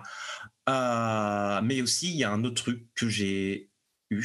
En fait, c'est le sentiment de devoir le faire alors que j'avais pas envie. Voilà. Et euh, de devoir assurer, en fait. Mais pour le coup, en fait, ma vie sexuelle cisgenre, je retiens pas tant de choses très agréables, en fait. Quelques petites rigolades, euh, vraiment. Mais ouais. Rien de très sexy, quoi. Rien qui me, qui me ressemble, en fait. Rien qui m'apaise. Euh, mais il y a un truc, en fait, qu'on m'a appris c'est que le monde en fait est divisé en deux catégories les personnes cisgenres et les personnes cool. Et force m'est de constater que depuis que je suis passé de l'autre côté de la barrière, bah, j'ai repris goût en fait à tout ça de manière très sincère, euh, de manière très directe. Bon, évidemment, il a fallu une période de découverte. Euh, et aussi, il m'a fallu un an où je me sépare vraiment de ces questions-là du coup, littéralement un an où je ne pouvais pas, ce n'était pas possible pour moi d'envisager un une quelconque acte sexuel, voire même relationnel. Mais ouais, il y avait une autre chose qui était possible. Et en fait, bah, c'est un monde où on se dit pas que tout est acquis, où euh, il est normal en fait d'énoncer ses envies, ses non-envies, euh, même euh, ces pensées un peu aléatoires qui nous viennent à ce moment-là. On, on peut même s'arrêter on peut prendre son temps pour s'assurer que tout va bien, qu'on est d'accord, qu'on veut faire à peu près le même genre de choses. en fait, c'est littéralement un monde que j'ai découvert où on peut passer 4 heures à se faire des câlins bêtement sans rien de plus. Bref, en fait, c'est juste un monde où je suis heureuse et je n'envisage plus de coucher avec des gens justement pour ça, par peur de cette déception continue. Je vais dire un truc euh, très méta sur ta lecture. J'ai beaucoup aimé ta manière de l'écrire parce que du coup, on voit la manière écrite et comment est-ce que tu en as parlé ensuite. Et c'est enfin, du coup, tu as fait quelque chose qui était très, mmh, très vivant et du coup, c'est, enfin, ça m'a un peu remué quand même de t'entendre, mais en bien. J'ai étudié ça pendant deux ans, je triche. Bravo pour ton coming out. Euh, vu que t'as, enfin, je suis pas au courant qu'on avait invité une personne trans. En fait, je, suis un peu surprise. J'espère que, bah, enfin, si t'es heureuse, c'est l'essentiel, d'accord. Euh, pardon, Excusez-moi, je, ah, ah. je, trouvais la blague trop facile, donc. Euh... L'émission tolérante. C'est ça, c'est bon, ok, on a, on a rien contre ça, d'accord C'est le quota Euh, minoritaire. C'est- Je pensais pourtant que ce requin bleu que vous avez mis sur la piste, mais bon voilà. Non mais c'est ça le drame aussi. On laisse des signaux gros comme un requin bleu et personne comprend. Je, je ne comprends pas. C'est vrai. Je trouve qu'il y a des choses vraiment chouettes dans ton texte, notamment enfin la manière dont, à chaque fois, j'ai l'impression, on- les trois textes qu'on a lus jusque-là, c'est des gens qui apprennent à, apprécier la sexualité après leur transition, en sortant un peu de ce du moule dans lequel on nous met quand on est perçu comme un mec et, dont euh, bah, j'avais pas conscience que la taille, par exemple, de la taille qu'on fait il n'y a pas de jeu de mots nul sur la taille de la table, euh, je préviens. Parce que vu comment je l'ai formulé, on aurait pu maintenant. Oui, bon, d'accord, ok, désolé. Euh, toujours est-il que bah, j'avais pas conscience que quand on était grande, en fait, ça pouvait, euh, ça pouvait jouer. Même si en réalité, j'ai vu une meuf trans grande qui était bottom, euh, qui se plaignait sur Twitter de euh, tous les gens pensaient qu'elle allait être top et voulaient être top en fait. Et euh, bah moi c'est pas mon vécu du tout parce que bah je fais 1m69 mais je du coup je, je le découvre et je suis enfin Si, si, c'est, enfin, le fait que je fasse 1m90, c'est vraiment un des leitmotifs de pourquoi la vie me fait chier souvent. Euh, Enfin, Mm. c'est beaucoup sur cette thématique-là, en vrai, euh, du relationnel et de la séduction. Euh, mais aussi parce qu'on me demande de bouger des trucs, alors que je, enfin, j'ai pas de muscles, hein, je suis pas crédible avec ça, vraiment, c'est assez ridicule. Euh, Oui, oui, je connais ça aussi. 1m85 Oh là là. ici. On est là. ah non, mais ouais, mais c'est, c'est chiant, c'est chiant la taille. Mais je, je suis grave d'accord. Enfin, vraiment, euh, on peut partager nos vécus euh, loin des meufs petites de cette émission. Pardon euh, alors en les plus- meufs petites vous emmerdent Alors en fait, c'est moi qui host, donc c'est moi qui décide. J'ai pas le droit de quoi, Léo? Non, rien. Juste dit que t'avais pas le droit de, de nier que t'étais petite. Zélie, elle a le moyen passe, tu vois. Mais, euh, Yes mais du coup, en vrai, c'est ça. Enfin, genre, au final, moi, je suis pas si mécontent d'être grande dans la mesure où, bah, je vois quand il y a des gens qui sont genre, euh, transphobes, basiquement. Bah, tu ils sont là, 1m85, euh, il y a potentiellement une démarche assurée et énervée. Bon, je m'approche pas. Donc, je pense que c'est un atout, au moins dans ces cas-là, même si, je, bon, voilà, c'est pas très genre, mais euh, bon, c'est mieux que rien.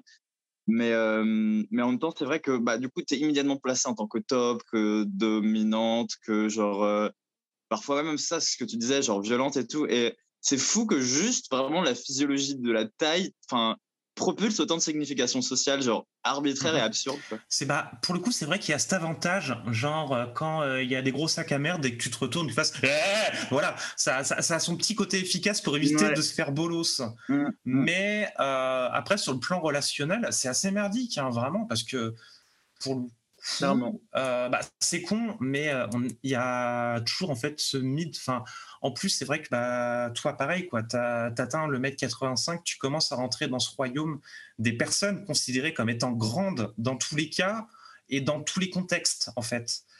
Et euh, Ouais. il y a le contexte du coup euh, de, de la grande nouille, euh, c'est-à-dire la personne un peu, un peu bébête parce que grande. Il y a le contexte du coup euh, de la grande bourrine, euh, c'est-à-dire qui pourrait euh, te décapiter d'un coup de patte. En deux, ouais. Et il y a, y a, il y a, du coup aussi le contexte de nounours aussi.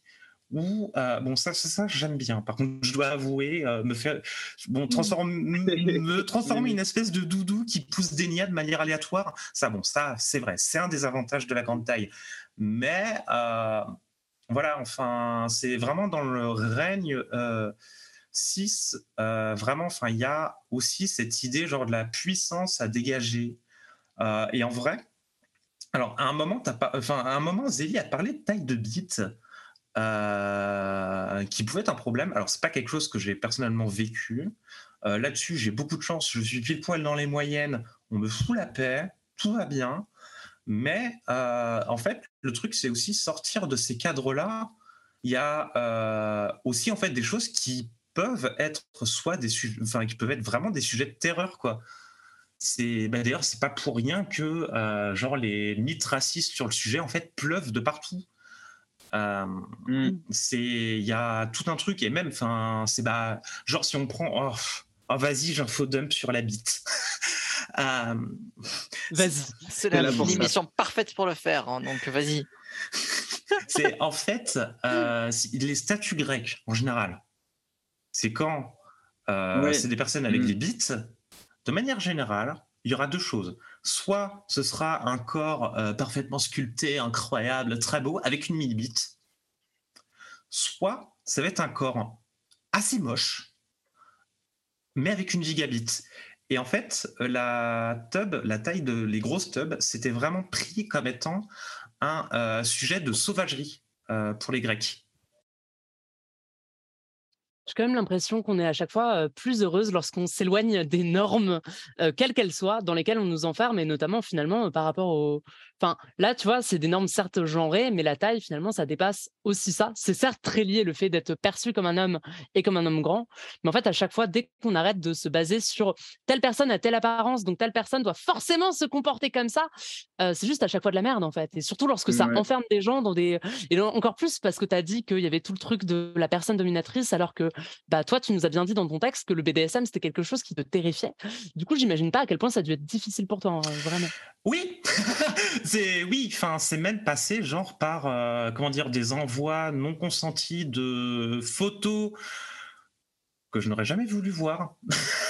Euh, et qui, euh, enfin, à ce moment-là, m'ont même créé des bons gros traumas en fait.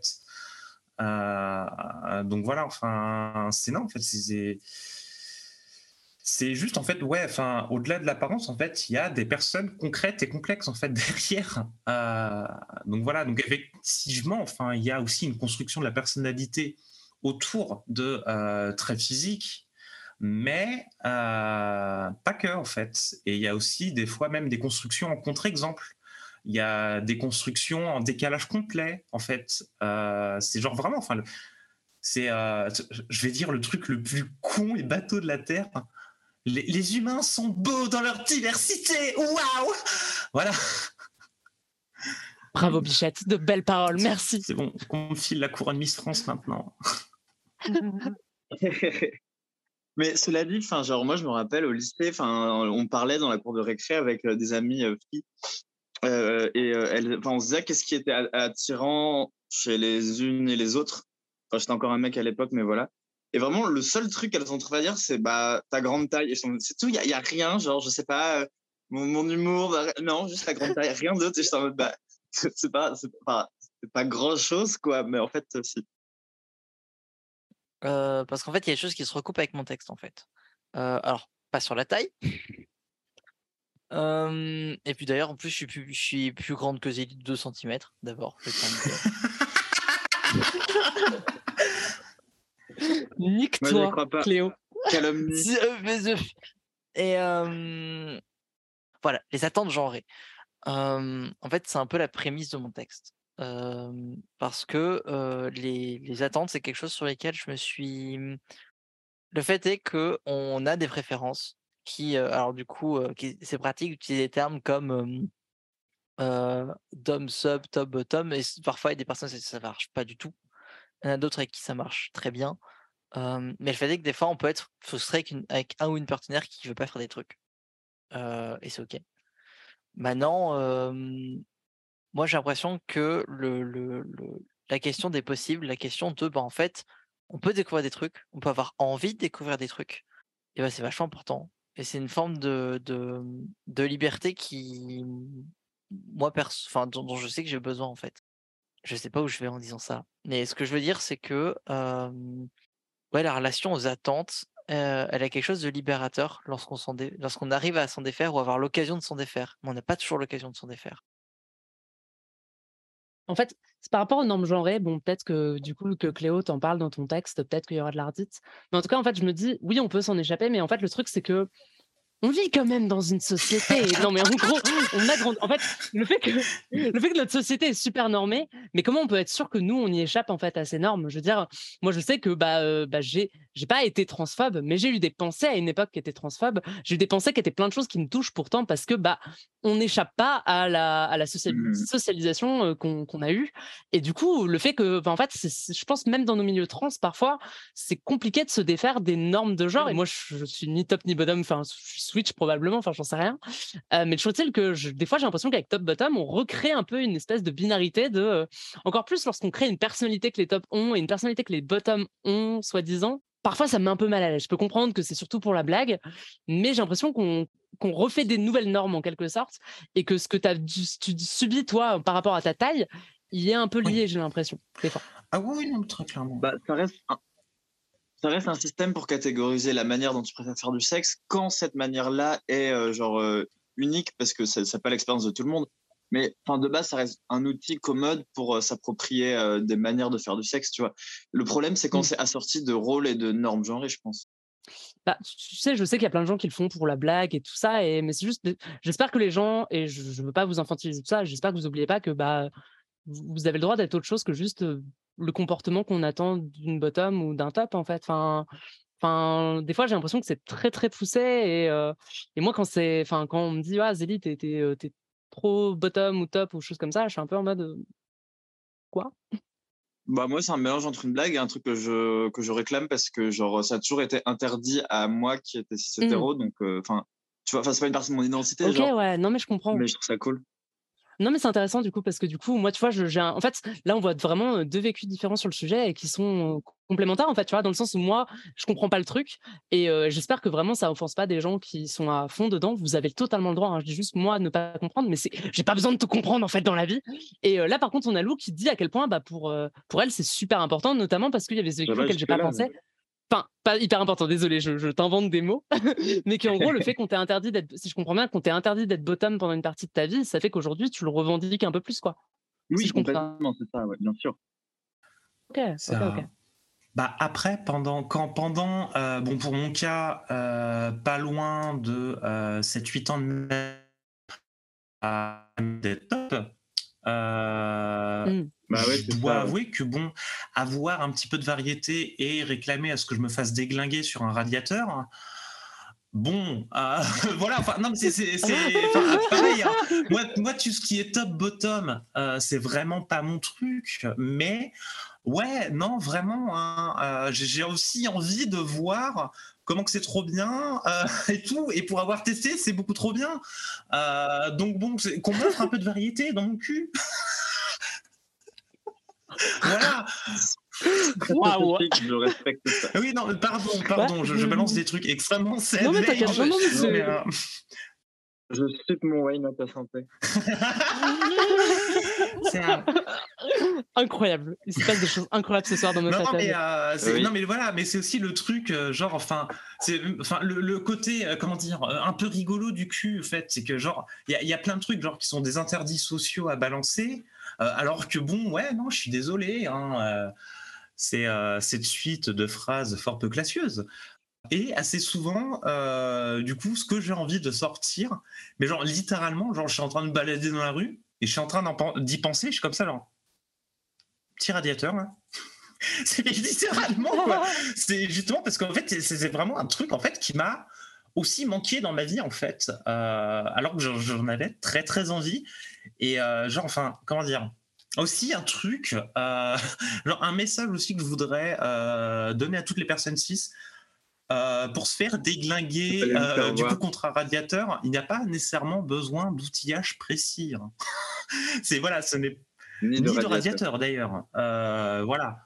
C'est après voilà après ça bon ça c'est aussi ma problématique genre euh, j'ai tendance à enfin pendant très longtemps beaucoup moins maintenant parce que je suis beaucoup plus sage mais pendant très longtemps j'avais un peu tendance euh, à être une espèce de gremlin un peu sauvage euh, voilà. Mais c'est aussi enfin pendant très longtemps en fait j'étais hyper sexué donc du coup genre enfin littéralement en fait bah, c'est littéralement en fait je voyais je voyais je sais pas un nuage passer je le trouvais joli je tiens, je crée bien là.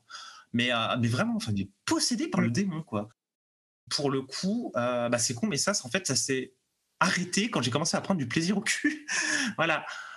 Du coup, enfin, vraiment, euh, c'est ouais, comme presque comme comme si on m'avait appris à genre à être je veux pas oh ça va être très connoté ce que je veux dire mais comme être une espèce de machine à baiser par moment et que bah, en fait je découvrais que je pouvais être autre chose. Et d'un coup bizarrement ça se passe bien. C'est chouette ce qui se passe dans l'espace. Mais aussi j'avais une sexualité de type un peu savage. Euh, voilà. De type genre euh, bon si euh, j'étais avec quelqu'un avec qui je m'entendais bien là-dessus bon Il y, avait la possibilité de trucs mais très aléatoires et très très cons. Voilà, bon, je ne vais pas donner tous les détails euh, des trucs stupides que j'ai pu faire comme ça. Euh, mais il y a des trucs vraiment rigolos. c'est genre, par exemple, potentiellement un tram qui a pu voir mon cul. Genre pendant pas mal de minutes. En plein hiver. Mais c'était rigolo. Alors, je vais probablement mal en parler parce qu'en ce moment, les cours, c'est pas très ça, ça me cause beaucoup d'anxiété et du coup, j'ai oublié pas mal de trucs. Mais il y a une distinction assez importante. Alors, je sais plus qui en parlait. Je sais que, en tout cas, c'est quand on parlait de Bretotti que euh, c'était revenu. C'est, mais peut-être c'est Butler, je ne sais plus.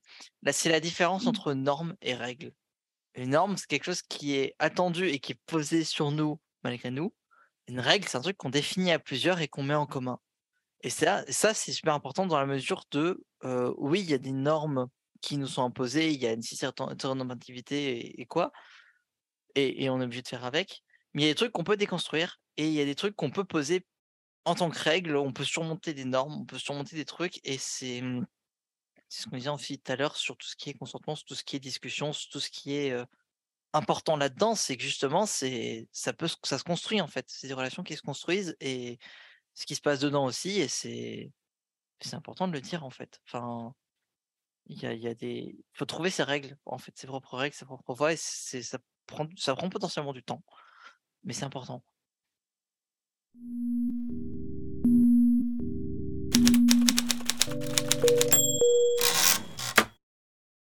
c'est un truc que j'aime pas faire être en impro parce que construire des idées pour moi c'est compliqué. Les mettre ensemble et les organiser c'est encore plus dur. Mais en fait, il se trouve qu'il y a eu des choses très changeantes dans ma sexualité récemment. Enfin, très changeantes, très mouvantes, en fait. Et il y a, en fait, il y a, des notions sur lesquelles autour desquelles j'aimerais parler. Du coup, il y a deux expressions qui me sont venues et une qui m'est, j'avais en tête depuis longtemps, en fait, qui est celle de, de top contrarié. Non, bottom contrarié plutôt.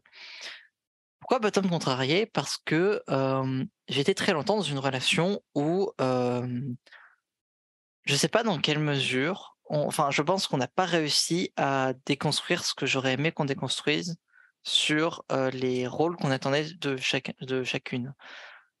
Maintenant, il se trouve que on, on a construit nos relations, y compris intimes, mais aussi entre nous, autour du fait que, bah, à la base, on pensait toutes les deux que j'étais un mec cis. Spoiler, non. Et, et en fait, je pense que du coup, c'est ça qui a dû empêcher quelque chose, mais il y a peut-être une question juste bêtement de préférence, en fait. Et c'est pas grave, mais le fait est qu'il y a, il y a toute une question de j'aurais voulu tester des trucs, en fait. J'aurais voulu, même en temps, même déjà bien avant de me penser trans ou de me poser, enfin, pas de me poser des questions, mais de vouloir aller ailleurs dans, la sexualité, bah, j'aurais voulu tester des trucs, j'aurais voulu tester bah, le fait de pouvoir être bottom, en fait, le fait de le pas avoir un rôle qu'on donne normalement à des mecs quoi. C'est du coup c'est en ça que la dichotomie top bottom elle me parle dans mon cas parce que elle le, terme top regroupe assez bien ce que ce qu'elle attendait de moi, ce qu'elle aimait et ce qu'elle aimait qu'on fasse. Et du coup, c'est dans l'opposition par rapport à ça que je voulais essayer des trucs et juste tester d'autres champs possibles. Et c'est un peu la deuxième notion. Et c'est la notion de champ possible ou un peu de conditions de possibilité de, que d'autres choses émergent. Conditions de possibilité, ça veut dire quoi?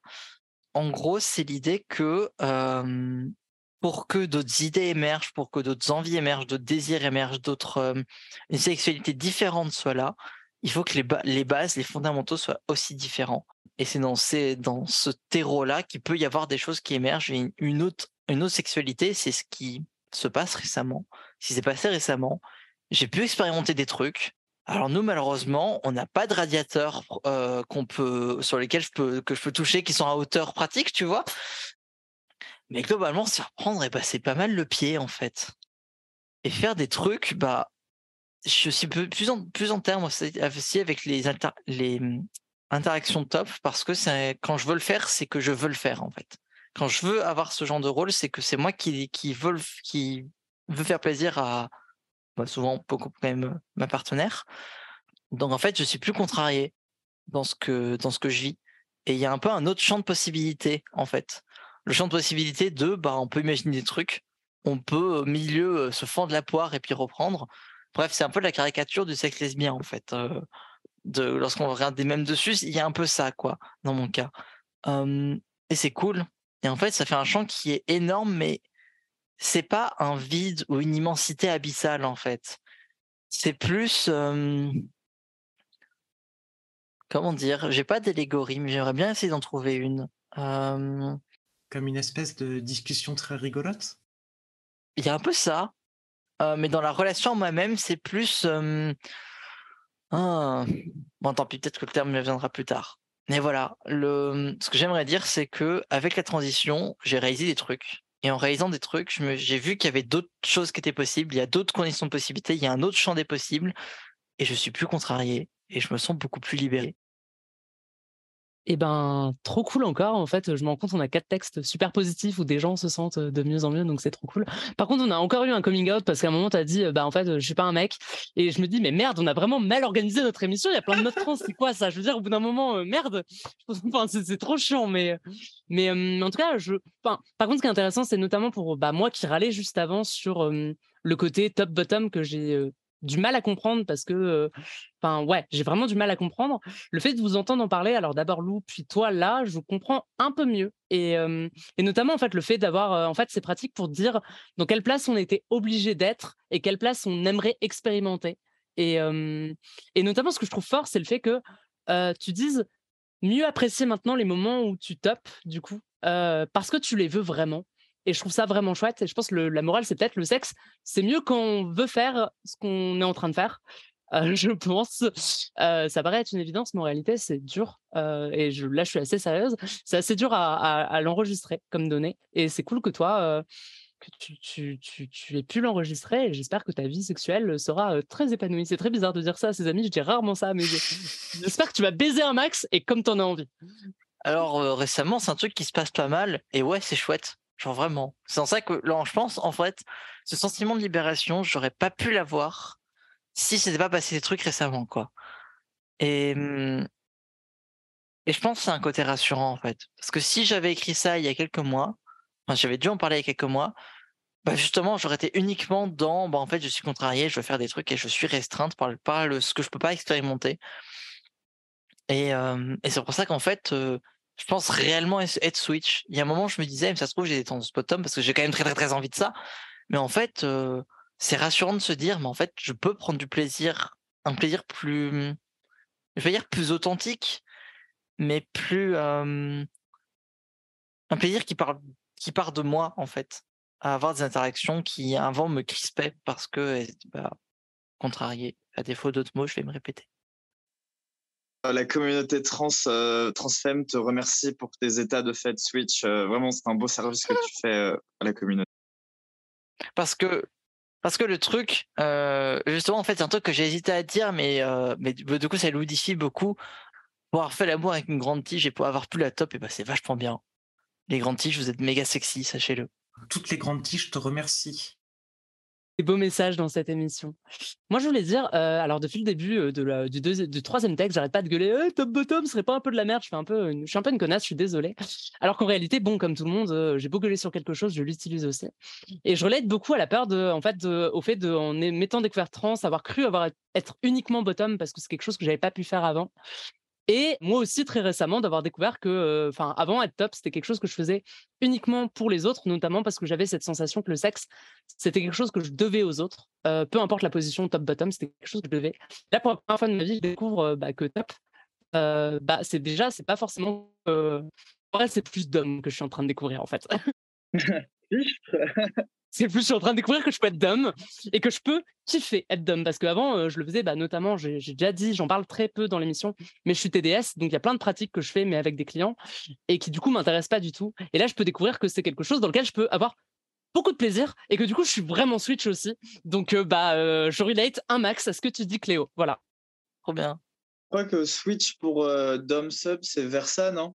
Non, c'est l'inverse. Oh putain, ça n'a aucun sens. Mais moi, j'ai toujours compris que versatile, c'était pour euh, euh, actif-passif et switch, c'était sub et dom. Ah, peut-être. Souvent, de toute façon, les deux sont confondus. Les gens font la, confusion entre les deux. Ouais, non. Ça reste très arbitraire. De toute façon, top-bottom, j'ai l'impression que c'est très axé sur la pénétration en réalité. À la base, c'est vraiment qui pénètre qui. Je crois, ouais. Du coup, moi, je pense pas. Enfin, vraiment, la pénétration, c'est un truc qui me vraiment bof, en fait. Que j'ai rarement fait vraiment pour moi. Mais du coup, euh, par contre, Dom, bah, c'est plus cool que ce que je pensais. Alors, vraiment, c'est chouette. Euh, je, vais, faire un truc, comment dire, d'un autisme total et radical, à parler d'histoire antique, euh, d'histoire de la sexualité antique à Rome. Euh, ouais, parce qu'en fait, le truc, c'est qu'on peut faire une ligne relativement directe rapport à la sexualité romaine et ces histoires de top et bottom. C'est-à-dire que le pourquoi du comment les Romains avaient un problème avec les mecs gays et euh, les mecs euh, du coup subordonnés, c'est déjà bon. Il y a les histoires de pater familias, donc ils se devaient de dominer. Et du coup, ça donnait que euh, le fait que du coup des hommes se faisaient shame sur le fait de faire certaines actions sexuelles jugées comme étant dégradantes. C'est-à-dire par exemple se faire prendre, par exemple. C'est-à-dire pendant très longtemps étaient condamnés dans la Rome antique, non pas, enfin une des deux personnes était condamnée et c'était la personne qui se faisait prendre, par exemple c'était dans les relations euh, du coup cis, euh, cis gay, euh, voilà. Mais aussi qui étaient condamnés du coup plus sur la place publique. En fait, c'était des actions comme le cunilingus, par exemple. Genre, il y a littéralement fait des graphes antiques qui étaient retrouvés et c'était à base de Jules César, il bouffe des chattes. C'est parce que les, les, Romains, ils aimaient bien faire des graphes diffamants comme ça. Le truc, c'est que nos habitudes apprises au cul, en fait, sont vraiment euh. En fait, il y a toute une historicité sur le sujet. On n'a pas la construction de nos plaisirs comme étant quelque chose de pur et décharné, de détouré de tout contexte en fait. Il y a tout un contexte social, historique très important et très lourd euh, tout autour de ça. Bref, euh, tout ça pour dire, euh, niquez pas à la romaine. Ça a l'air d'être chiant. Hein. J'aimerais rebondir sur un truc qui moi aussi paraît vachement intelligente. En gros, pourquoi il parle aussi d'une généalogie des idées, en fait? Que, oui, les, idées, justement, ne sortent pas de nulle part. Il y a un héritage derrière nous de des désirs de sexualité, de, d'envie, de genre de trucs. Je pense, en fait, dans notre sexualité, ce qu'on peut faire, c'est incarner ce qu'on a envie d'incarner. Parce que, justement, là, il y a une question de, bah, en fait, les, nos envies, les trucs, elles, peuvent prendre corps, elles peuvent prendre forme dans ces moments-là. Et on va en profiter pour justement inventer, innover des trucs. Si on y arrive, on n'est pas obligé de réinventer la roue à chaque fois. C'est juste, en fait, vous êtes dans l'intimité. Alors, vous pouvez faire un peu ce que vous voulez tant que c'est consenti, en fait. Et quand je dis, euh, quand j'ai dit qu'on travaillait avant, ça peut être par rapport aux envies d'une partenaire parce que c'est une relation qui est, fermée, qui est exclusive, mais ça peut aussi être parfois des préjugés qu'on a, en fait. Et dans ce cas, bah, euh, de la lecture, discuter avec des gens, euh, il y, a des tas de communautés qui permettent en fait de justement explorer ce, soit d'autres pratiques, soit d'autres trucs. Et en fait, les barrières, c'est pas un truc qui qu'on peut faire sauter comme ça. En fait, c'est pas facile. En fait, si vous êtes déjà questionné sur votre genre, vous savez ce que ça fait en fait d'avoir une barrière, de se dire, ben non, je peux pas remettre ça en question ou ça, c'est pas possible. Ben là, c'est pareil. On peut se redécouvrir complètement de A pas de A à Z, mais en tout cas sur un, des aspects de nous-mêmes.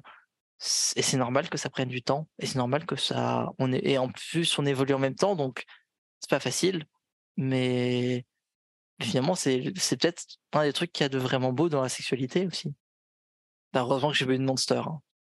Du coup, je pense qu'on a fait un peu le tour de ce qu'on avait à dire, au moins sur mon intervention. Je peux pas dire texte parce que c'était complètement freestyle.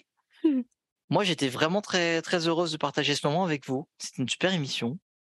Grave d'accord, et j'ai l'impression qu'à chaque fois, en fait, à chaque fin d'émission, j'avais eu pareil dans la deuxième euh, avec euh, Corée Perséphone, une espèce de petit sentiment de et je crois la première aussi, il y a quelque chose qui vient de se créer, quelque chose qui vient de s'accomplir.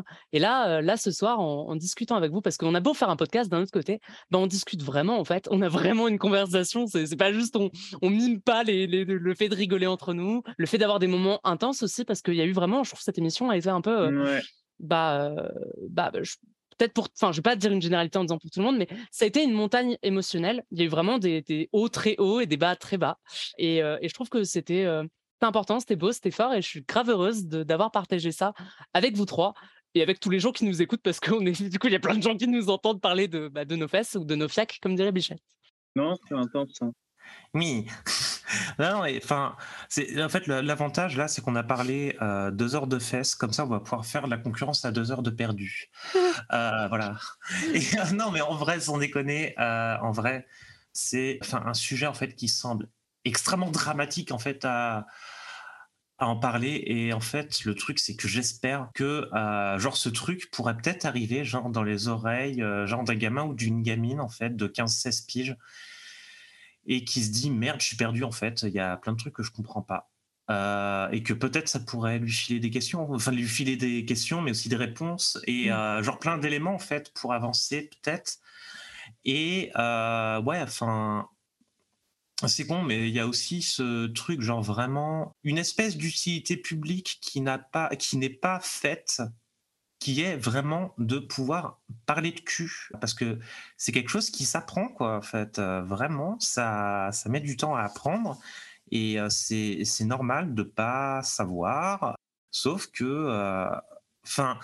C'est après de toute façon c'est les mêmes euh, c'est les mêmes groupes politiques qui nous détestent que les, les qui euh, détestent aussi l'éducation sexuelle. Et le gros problème en fait c'est que avec ça enfin c'est- je suis désolé je m'en à parler Non, politique. euh, t'inquiète, c'est normal. m'inviter, let's go. Non, mais t'inquiète, c'est ok, c'est ok, vas-y. Et, euh, et du coup, ouais, enfin, il y a aussi cette problématique-là, en fait, à ne jamais parler de cul aux enfants. C'est que les dix enfants vont potentiellement grandir, être confrontés à ça. Et pas nécessairement dans les meilleures conditions. Hein. Je vais pas donner de détails parce que bon, euh, voilà, euh, là, toutes les extensions sont absolument sombres. Le truc, ouais, c'est que c'est important en fait de pouvoir euh, s'armer aussi face à ce phénomène social qui est le sexe en fait de manière générale parce qu'il y a tout un tas de trucs et il y a des trucs pas fun mais aussi des trucs qui sont archi bien en fait c'est voilà écoute on essaie de faire en sorte que ça soit archi bien pour plein de monde et euh, nettement moins souvent nul à chier pour ne pas dire encore pire Mm. Mais ce que c'est vraiment euh, c'est ce qu'on a voulu faire. C'est bien si tu l'as pris comme ça. C'était vraiment. Enfin, moi, je l'ai vécu comme ça, mais je crois que c'est vraiment ce qu'on a dit quand on a fondé le podcast. C'était faire un truc euh, comme on aurait voulu euh, se l'entendre dire quand on n'était pas bien ou en, en galère. Quoi. Donc, c'était vraiment. c'est- on, on est bien raccord sur cette question-là. Mais, euh, mais c'est vrai qu'en plus, ça, c'est un truc qui rejoint un peu toute ma vie publique de manière générale, en fait. C'est-à-dire que jusqu'au moment où je me suis rendu compte que j'étais trans, donc d'abord trans non binaire, je refusais de montrer ma gueule sur Internet. Et à partir de là, en fait, j'ai commencé à y réfléchir et je me suis dit, merde, en fait, je suis littéralement la première personne trans que j'ai rencontrée de ma vie. Et ça aurait pu vraiment me servir, en fait, si j'avais rencontré d'autres personnes trans beaucoup plus jeunes, beaucoup plus tôt. Ouais, de fou. Pareil. Et euh, c'est pour ça, quoi. Et euh, d'ailleurs, enfin, c'est, je sais pas si c'est un truc qui vous arrive de temps en temps, d'ailleurs, quand il y a des euh, jeunes qui vous envoient des messages et qui vous demandent des trucs de manière générale. Je pense que ce sera. Enfin, on... c'est le genre de truc dont on parlera dans d'autres émissions parce qu'on a plein d'autres sujets, mais ce genre de choses. euh, Mais c'est hyper important que tu le dises. Et franchement, euh, je pense euh, que hum, Mm. on peut toutes les trois te remercier d'être venu et d'avoir apporté euh, ta participation à l'émission. C'était grave plaisant de, euh, de t'avoir avec nous. Et, euh, et, euh, et franchement, je trouve la première émission, on était toutes les trois, était cool, mais la deuxième et la troisième étaient vachement bien. À chaque fois, il y a quelque chose de. Ça donne l'impression qu'il y a quelque chose de nouveau qui se crée à chaque fois. Et c'était trop cool avec toi, Bichette. Et merci de faire aussi ce que tu fais sur Twitter en vrai. Voilà. En vrai, alors, ah oui, c'est vrai, petit point sur la Bichette Prod. Euh, petit à petit, la Bichette Prod est en train de migrer vers Mastodon parce que Twitter est en train de mourir, de une. Et de deux, euh, en vrai, en ce moment, je suis très peu présente euh, parce que je prépare un gros projet. Donc, potentiellement, un texte de 90 pages qui arrivera sur mon blog dégueulasse, mais aussi potentiellement un bouquin. Euh, parce que du coup, il s'agirait de faire quelque chose d'à peu près lisible euh, sur tout ce que j'aurai raconté. Bon, après, ça parlera de TERF, donc ça va être quelque chose de giga sombre. Donc voilà, si on ne me voit pas beaucoup euh, sur Internet en ce moment, c'est pour ça en fait, c'est que je taffe là-dessus euh, et que j'essaye d'éviter de trop taffer de manière générale pour éviter de me ruiner la santé. Mais euh, voilà. Merci. Hein. Merci à toi encore. Hum, Mais merci à vous de m'avoir invité en vrai. Vous m'avez permis de combattre un des grands démons de ma vie. Bebou Euh, moi, ce que je voulais dire, bah, déjà, c'est oui, vous remercier tous les trois. Je trouve oui qu'il s'est passé. un- Enfin, à chaque fois, j'ai plus ou moins les larmes aux yeux à chaque fois, plus ou moins. Et ce que je voulais dire sur ce sujet-là, c'est que c'est hum, c'est que c'est ok de se poser des questions parce que sur la- question de la sexualité, on évolue aussi. Et en fait, se questionner sur nos pratiques, sur ce qu'on aime vraiment, sur ce qu'on n'aime pas, sur le fait de peut-être être ace, de peut-être de, de, de ou de pas l'être, ou de En fait, tout ça, c'est des questionnements qui sont légitimes à avoir pour avoir une vie sexuelle épanouie. Et tout en faisant en sécurité, on n'a pas parlé de santé sexuelle, mais c'est un thème qui, peut être développé lui tout seul, hein, tellement c'est important. Mais voilà, enfin, je veux dire des réalisations importantes sur le fait d'être ace, sur le fait de. Euh, enfin, je parle beaucoup d'être ace parce qu'en fait, j'aimerais donner de la visibilité à des personnes qui sont beaucoup trop marginalisées, en fait. C'est pour ça. Mais du coup, je me prends pas du tout leur parole, enfin leur place en disant ça. Mais, voilà, on peut faire des réalisations et des fois des réalisations qu'on n'attend pas. Moi, je m'attendais pas à me dire, tiens, me faire prendre le fiacos, ça me permet d'aimer top après, tu vois. Et, c'est se dire, bah, y, a des, belles choses, il y a des surprises, et on, on, et on évolue aussi à ce sujet-là. Donc, on a beaucoup parlé de sexualité en général, et du coup, euh, manière plus ou moins direct ou pas à, nos transitions. on va vous passer maintenant la, la, musique et chanson à la vitesse du temps de Rosa Zerti. Et après ça, on va passer aux personnes qui nous ont envoyé des témoignages. Et la question était est-ce que votre transition a changé votre rapport à la sexualité? Vous nous avez entendu, nous. Maintenant, c'est vous qu'on va entendre. Mais avant ça, musique. Salut. Euh, Gros bisous tout le monde. À bientôt. Salut tout le monde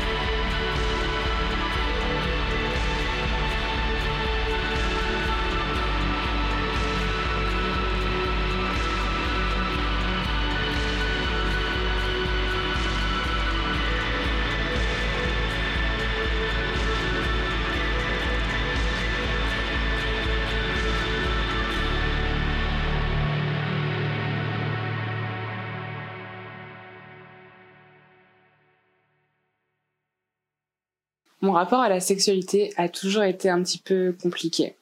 J'ai toujours su que j'aimais les femmes. Cependant, avec le temps et l'avancement de ma transition, je me suis rendu compte que je pouvais aussi avoir de l'attirance pour les mecs lorsque ceux-ci étaient plutôt faibles. Je m'identifie comme lesbienne. Je pense être sur le spectre asexuel, mais c'est toujours en questionnement. Un truc qui a changé, c'est que pré-transition, je voyais la sexualité un petit peu comme n'importe quel mec cis, avec euh, globalement moi qui domine, tandis que maintenant, je me rends compte que j'aime autant l'idée d'être dominée que l'inverse. J'ai aussi l'impression d'avoir plus de mal à pécho depuis ma transition sociale. Je n'étais pas non plus une tombeuse avant, mais c'est comme si les meufs cis qui sont majoritaires dans mon entourage avaient un petit peu peur de relationner avec moi ou savaient pas trop comment s'y prendre. Avant transition, je n'avais absolument aucun rapport à la sexualité.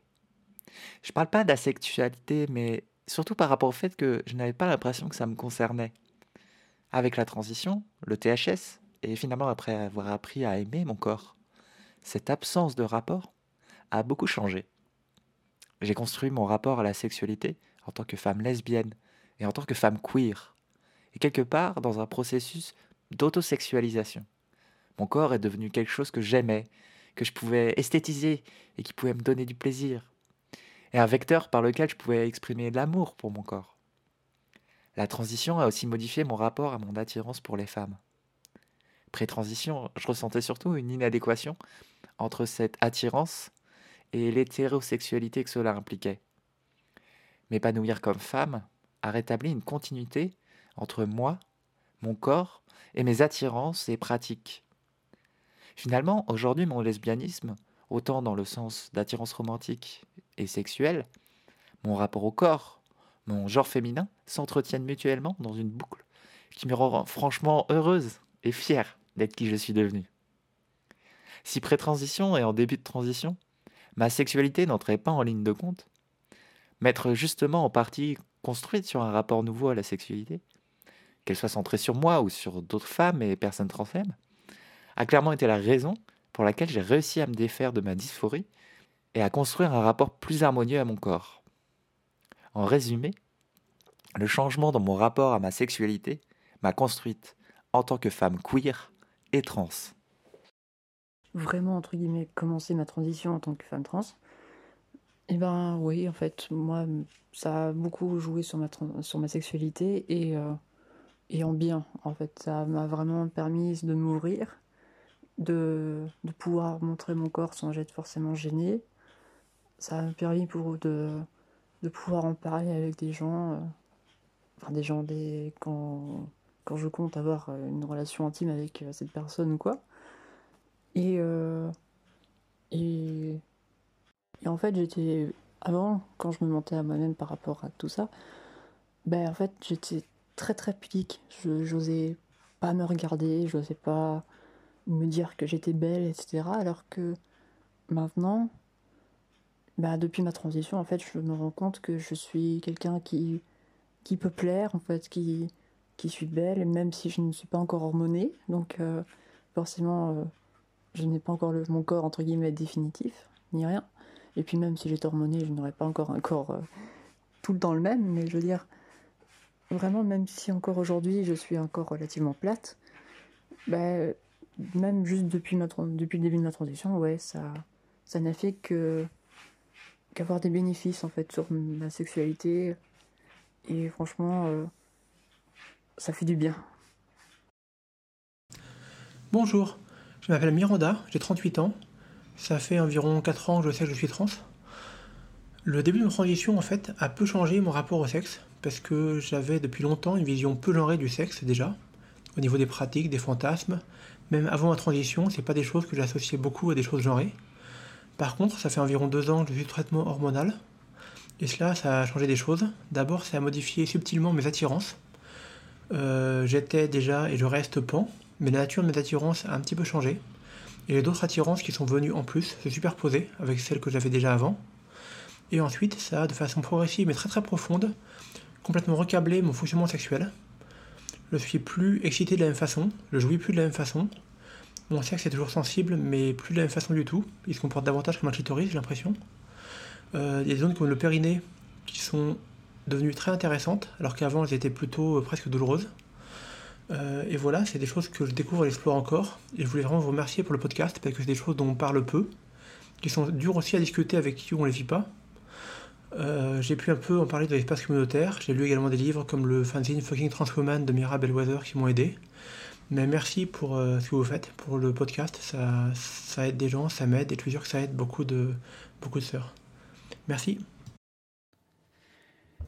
Quand j'ai commencé mon THS, mon rapport à la sexualité, il a beaucoup changé et de plusieurs façons. Euh, en fait, avant le THS, j'utilisais mon pénis un peu comme je le faisais avant en tant que mec cis. Et le... et le jour où j'ai commencé mon THS, en fait, ma libido a complètement changé du fait du traitement. Et là, en fait, je me suis rendu compte que ben, j'avais une grosse dysphorie génitale que je n'avais pas avant, en fait. Et il s'est passé que pendant un an et demi à peu près de THS, ma première année et demie de THS, je n'ai pas utilisé mon pénis du tout. Et, et en fait, j'ai eu la chance, au bout d'un an et demi, de tomber sur des, sur des copines qui m'ont aidé à me réconcilier avec tout ça. Et du coup, j'ai pu en profiter un petit peu. Alors, je n'étais jamais pénétrante, mais j'ai pu profiter de mes organes génitaux quand même. Euh, en plus de profiter du fait d'avoir maintenant des seins, etc. Et là, je suis encore à nouveau en découverte parce que j'ai eu ma vaginoplastie il y a 7 mois maintenant et je commence à avoir enfin une nouvelle vie sexuelle et du coup je découvre de nouvelles choses, je découvre ce que c'est d'avoir un clitoris, du coup ce que c'est d'avoir euh, un vagin, mais en général. Et c'est bien, c'est super bien, vraiment. Je... La vaginoplastie le post-op, etc. étaient quelque chose de compliqué, mais franchement, quand je vois à quel point je suis tellement plus heureuse maintenant avec ça, c'est ça valait le coup, vraiment. J'ai appris à aimer le sexe différemment. Mon pénis a évolué. Il est devenu plus doux. Vous évoquiez la mollesse, moi je parlerai de délicatesse. Parfois il se dresse, bien dur, parfois non. Mais une chose est sûre, il n'est plus l'unique composante de mon plaisir. Je me suis mise à aimer la sensualité, la douceur. J'adore quand elle me caresse partout sur mon corps. Elle partage ma vie depuis plus de dix ans. Nous redécouvrons toutes les deux notre sexualité. Comment on fait entre deux femmes? Aucune de nous ne le savait vraiment. Certains moments peuvent être oppressants, quand j'ai l'impression d'être amené à un rôle masculin. Mais en soi, la pénétration ou l'orgasme ne sont plus obligatoires. On peut passer un très bon moment juste à se câliner, se titiller ou se faire des caresses. Il y a d'autres moments où je déstabilise notre relation. Je pense à cette fois, lorsqu'elle me faisait une fellation et que je lui ai dit que c'était trop bon et que j'aurais aimé en faire une aussi. Je ne m'attendais pas à ça, mais je trouve les pénis attirants et sexy. Pourtant, les hommes ne m'intéressent pas, je reste une lesbienne. C'est aussi que je suis curieuse. Mon corps a changé, et je l'aime. Et j'ai envie de sensualité, de me montrer, de me faire toucher, d'expérimenter.